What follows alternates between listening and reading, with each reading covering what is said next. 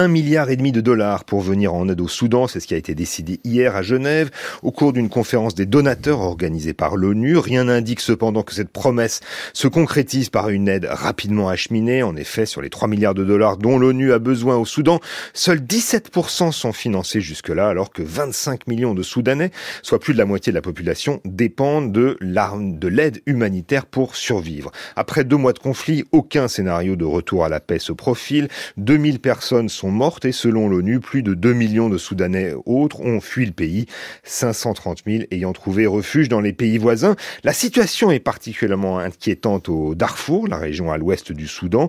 Toujours selon l'ONU, 1200 personnes sont mortes à Jenaina, le chef-lieu de la province, dans des affrontements aux tournures euh, ethniques entre militaires, paramilitaires, combattants tribaux et civils armés, comme un écho aux années 2000 où 300 000 personnes sont mortes et 2 millions et demi d'autres avaient été euh. Alors pour comprendre les racines des, des affrontements actuels au Darfour, nous sommes en compagnie ce matin d'Eliott Brachet. Bonjour. Bonjour.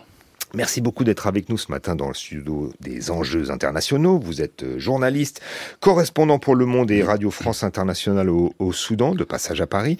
Euh, Elliot Brachet, une, une, trêve visiblement respectée euh, est entrée en vigueur au Soudan dimanche. Quelle est la situation ces dernières heures au Soudan et dans le Darfour en particulier eh bien justement, suite à cette euh, énième cessez-le-feu annoncé qui termine demain matin, si les combats ils ont diminué dans la capitale euh, Khartoum, alors que c'est pendant aussi cette trêve que se déroule la majeure partie euh, des exactions contre les civils, les combats, eux, n'ont pas cessé du tout à l'ouest du pays, au Darfour, notamment à Koutoum, Tawila, des, localités dans le nord du pays, du, de la région, mais aussi à Zalenji au centre, et surtout à Jenaina, au Darfour occidental, donc qui se trouve, comme je vous l'avais dit, près de la, proche de la, frontière tchadienne à 27 km où des massacres sont en train de se dérouler en ce moment à huis clos. Mmh. donc euh, cette capitale euh, de la province du Darfour occidental, euh, vingtaine de kilomètres du Tchad. selon les estimations des, de l'ONU, il y a 150 000 Darfouriens qui auraient fui les combats. Cette frontière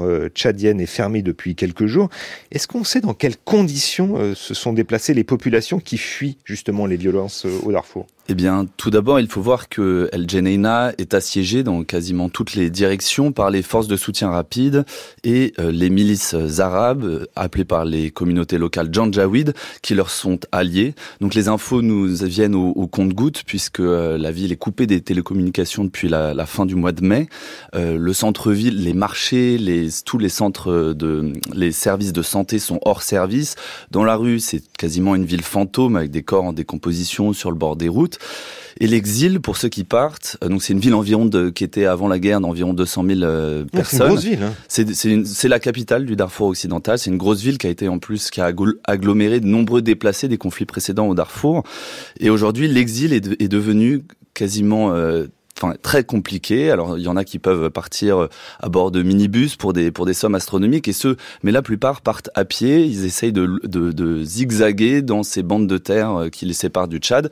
Ils font face à de nombreux checkpoints euh, tenus donc euh, par ces les forces de soutien rapide du général Emeti ou les milices qui leur sont affiliées. Et là ils font face à de multiples exactions. On parle de, de personnes qui se sont fait tirer dans les mains, parfois couper les mains, des femmes qui ont été violées ou des gens dépouillés. Et la situation euh, qui, qui, nous parvient des hôpitaux euh, du Tchad voisin, à Adré notamment, euh, paraît catastrophique. On parle de, de, centaines de milliers de personnes qui arrivent chaque jour et des échanges de tirs, euh, des miliciens qui s'approchent de la frontière tchadienne et peut-être même un, voilà, un risque de débordement sur le Tchad qui peut se, qui peut se poser. Mmh, effectivement, hein, euh, 6000 personnes auraient atteint donc la ville d'Adré. MSF a pris en charge des centaines de victimes d'exactions. les qui sont ces, ces, ces populations qui, qui, qui fuient le Darfour euh, Elliot Brachet. Et, qui sont-elles, euh, de, qui sont-elles vraisemblablement euh, les victimes? C'est ça qui est important aussi de, savoir. Eh bien, principalement, les, populations déplacées sont massalites et viennent aussi des autres communautés non arabes du Darfour. Donc, il faut voir que ce conflit à l'ouest du Darfour et au Darfour est un conflit dans le conflit au Soudan. Donc euh, il est forcément lié à cet affrontement entre les forces armées soudanaises, l'armée régulière et les paramilitaires euh, des forces de soutien rapide du général Emeti. Mais il y a des dynamiques locales et historiques euh, sur lesquelles il faut un peu revenir. En fait, c'est les mêmes populations qui sont déplacées depuis 2003 qui sont la cible d'une forme de, de, conflit perpétuel.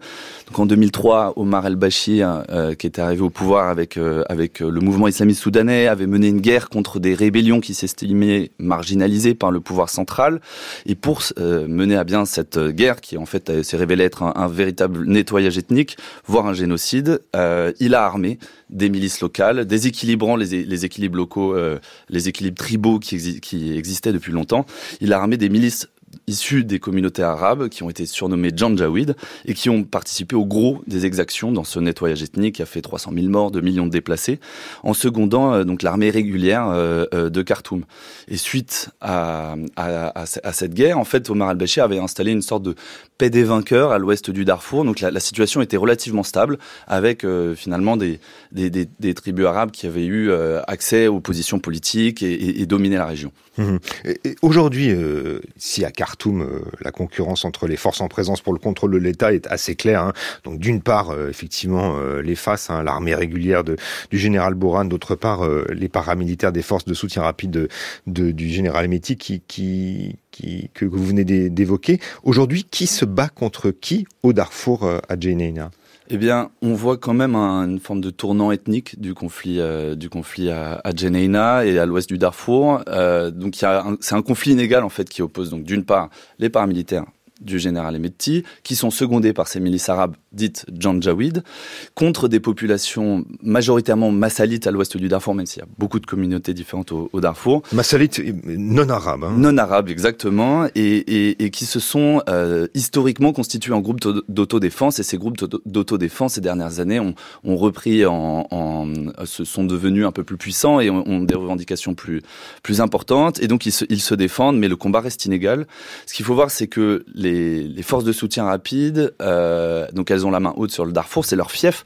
En fait, elles ont été constituées euh, sur des bases ethniques en 2013 par Omar al-Bashir, qui va adouber le général Emeti en en faisant le, chef de ces forces de soutien rapide. Donc Emeti, c'était euh, un arabe du Darfour issu des Maharia, qui sont un clan des arabes Riziegat du Darfour.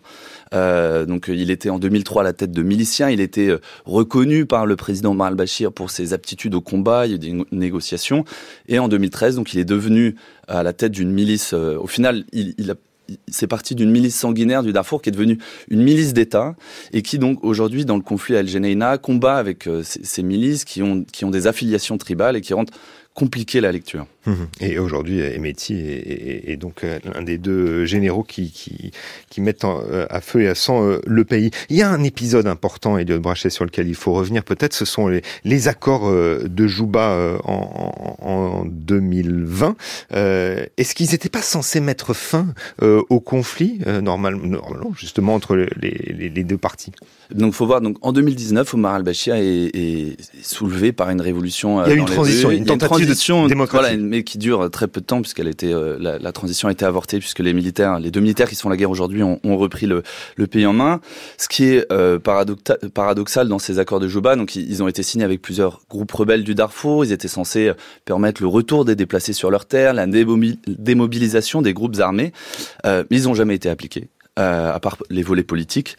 Euh, et en fait, ils ont plutôt servi de, de, de, prétexte pour la junte au pouvoir, pour demander tout simplement le retrait de l'UNAMID. L'UNAMID, c'était la mission de, de, des Nations Unies qui avait été, enfin, les casques bleus déployés à partir de 2007 euh, au Darfour, qui ont été critiqués pour leur inefficacité, mais qui avaient constitué une sorte, une forme de digue. Donc, à partir de 2020, et notamment au Darfour occidental, on a vu une résurgence des violences importantes. Et en fait, c'est un effet secondaire de ces accords de Juba à partir de, de 2020 et à la suite de cette révolution euh, il y a une hausse des revendications des populations préalablement déplacées, donc des massalites, et un retour de certains groupes armés qui les défendent, qui sont revenus pour défendre euh, leur population. Et c'est cette hausse, cette montée des revendications à partir de 2019 dans les communautés non arabes ont constitué une menace pour les chefs arabes installés par Omar al-Bashir à l'époque. Et ils ont, avant même le début de la guerre, le, 15 avril, ça fait, ça fait plusieurs années, qu'ils multiplient les attaques contre les, les villages, les des camps déplacés dans l'idée de, de conserver leur domination sur la région et leur accaparement des, terres qui leur est garanti depuis depuis 2003. Mmh.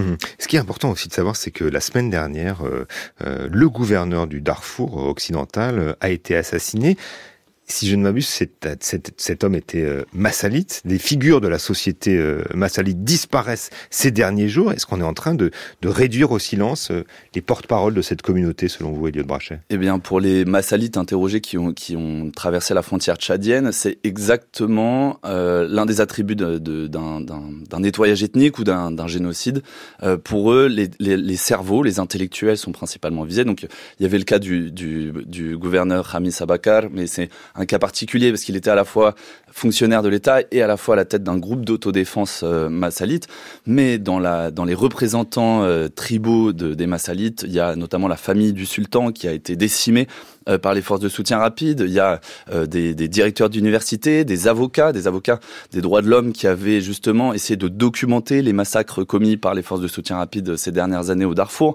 Il, euh, il, enfin, il y a des forces armées qui s'introduisent de nuit dans les habitations, qui procèdent à des arrestations, puis à des exécutions sommaires. Donc on est effectivement euh, face à un pattern de, de, de un modèle, un modèle, oui, pardon, de, de, des, des intellectuels, en plus des civils qui se font massacrer dans les rues, euh, il y a effectivement euh, l'idée de faire taire tous ceux qui pouvaient, pourraient pousser des revendications politiques de ces, de ces, de ces communautés, ceux qui, aussi bien ceux qui représentent des autorités traditionnelles ou tribales que ceux qui représentent des autorités civiles, militantes, euh, voire révolutionnaire. Mhm. Et les Massalites n'ont aucun relais euh, en dehors du pays, n'ont aucun soutien?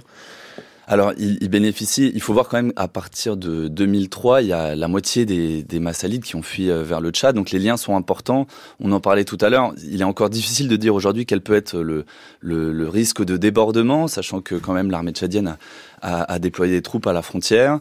Euh, mais aujourd'hui, la population massalide se retrouve plutôt face euh, à, à l'absence euh, et l'impossibilité que les, ONG humanitaires puissent pénétrer dans le Darfour occidental et à une situation plutôt catastrophique et largement oubliée. Mmh. Effectivement, Massalide qui s'organise en milice d'autodéfense. Est-ce que selon vous, Elliot Brachet, on a les, mécaniques des violences ethniques de masse de 2003 et du génocide sont en train de, de se nouer à nouveau au Darfour en, marge donc de, de, la guerre de ces deux généraux Eh bien, c'est bah, la grande crainte en fait. La, la situation euh, donc au Darfour est largement différente. Euh, euh, que celle à Khartoum, même en cas de victoire militaire ou politique négociée à, à Khartoum, le risque ce serait que le, le, la, la, conflictualité, les violences perdurent, euh, perdurent au Darfour. Ce qu'il faut voir, c'est que les deux généraux ont également attisé euh, les braises à l'ouest du pays pendant pendant des années. Ils ont ils ont tous les deux combattu euh, sur, sur, place et de ces dernières années, ils ont essayé de se donner, se livrer à une concurrence en soutenant différents groupes de, dans la région. Donc en fait, cette guerre entre ces deux généraux, euh, c'est simplifié, c'est simplifié de dire ça. Elle, elle, ravive en fait des plaies jamais cicatrisées euh, dans le pays. Il y a une vraie crainte que le conflit euh, menace, enfin c'est déjà le cas aujourd'hui, de suivre donc cette tournure ethnique avec des discours de haine qui se généralisent parmi les, notamment les forces de soutien rapide sur les réseaux sociaux, euh, TikTok notamment. On voit des références euh, à, à, la suprématie des tribus nomades arabes venues du Sahel contre les autres communautés noires, africaines, considérées comme euh, esclaves ou inférieurs. Donc voilà, il y a vraiment ces, discours de haine qui se multiplient, un risque de polarisation euh, du pays sur des bases claniques et tribales, euh, et tous ces discours de, de haine assourdissent finalement euh, euh les espoirs d'une révolution populaire amorcée en 2019, euh, qui, est, qui sont aujourd'hui assourdis euh, par les balles au milieu de la guerre. Mmh. Et, sachant qu'il y a une trêve qui est plus ou moins respectée, qui, qui dure théoriquement jusqu'à mercredi matin. en tout cas, ça c'est pour ce qui est de la situation à Khartoum. Merci beaucoup, Merci. Elliot Brachet, nous avoir éclairé sur la situation au Darfour. je rappelle, Elliot Brachet, que vous êtes eh bien journaliste, correspondant pour Le Monde et Radio France Internationale au Soudan et de passage à Paris. Nous en avons profité France Culture. L'esprit d'ouverture.